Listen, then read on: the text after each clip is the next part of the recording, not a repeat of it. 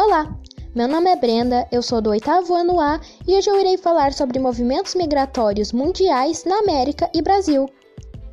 Impulsionados por motivos diversos, como a fome, a conquista territorial, a fuga, perseguições políticas e religiosas e as crises econômicas, os movimentos migratórios têm se realizado ao longo da história de forma contínua. A verdade é que os movimentos de população permitiram o povoamento do mundo, expandindo etnias, línguas, religiões e conhecimento, em um processo que dá ao mundo atual traços de grande diversidade e riqueza cultural que se observa.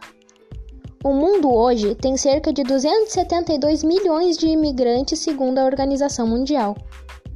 Os principais destinos da migração internacional são os países industrializados, como Estados Unidos, Canadá, Japão, Austrália e as nações da União Europeia.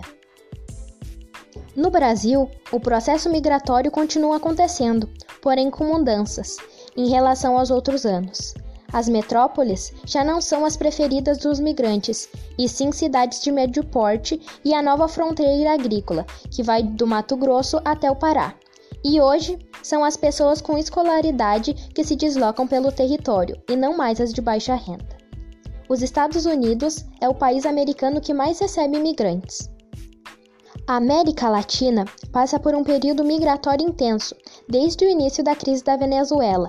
Mais de 4 milhões de pessoas já deixaram o país. Essas migrações são vistas como o efeito colateral mais perverso da globalização, a maioria provocada pela miséria que se concentra em algumas partes do mundo. E então é isso. Tchau, tchau!